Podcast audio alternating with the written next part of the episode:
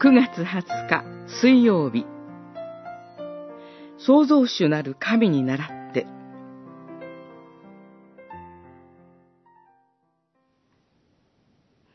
6日の間に主は天と地と海とそこにあるすべてのものを作り7日目に休まれたから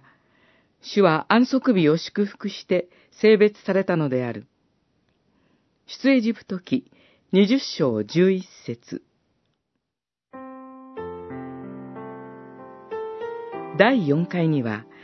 実会の他の戒めとは異なって、しなさい、あるいはしてはならないという命令だけでなくて、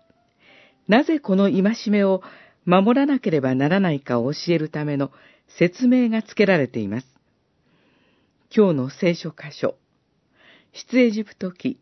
20章11節は、私たちが安息日を守るべき根拠について、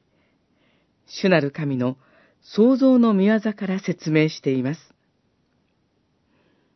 主なる神は、6日の間に、天と地と海と、そこにあるすべてのものをお作りになり、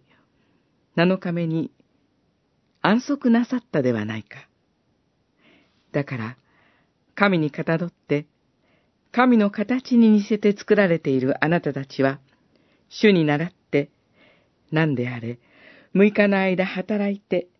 7日目を安息日とするのだ、ということです。ここから今日覚えたいことは、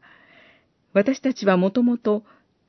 安息日を守るために創造されているのだということです。安息日を守るということは、決して特別なことではありません。安息日を守ることが、私たちの本来あるべき姿なのです。そして、本来あるべき姿に戻っているとき、私たちは本当の安息を味わうことができるのです。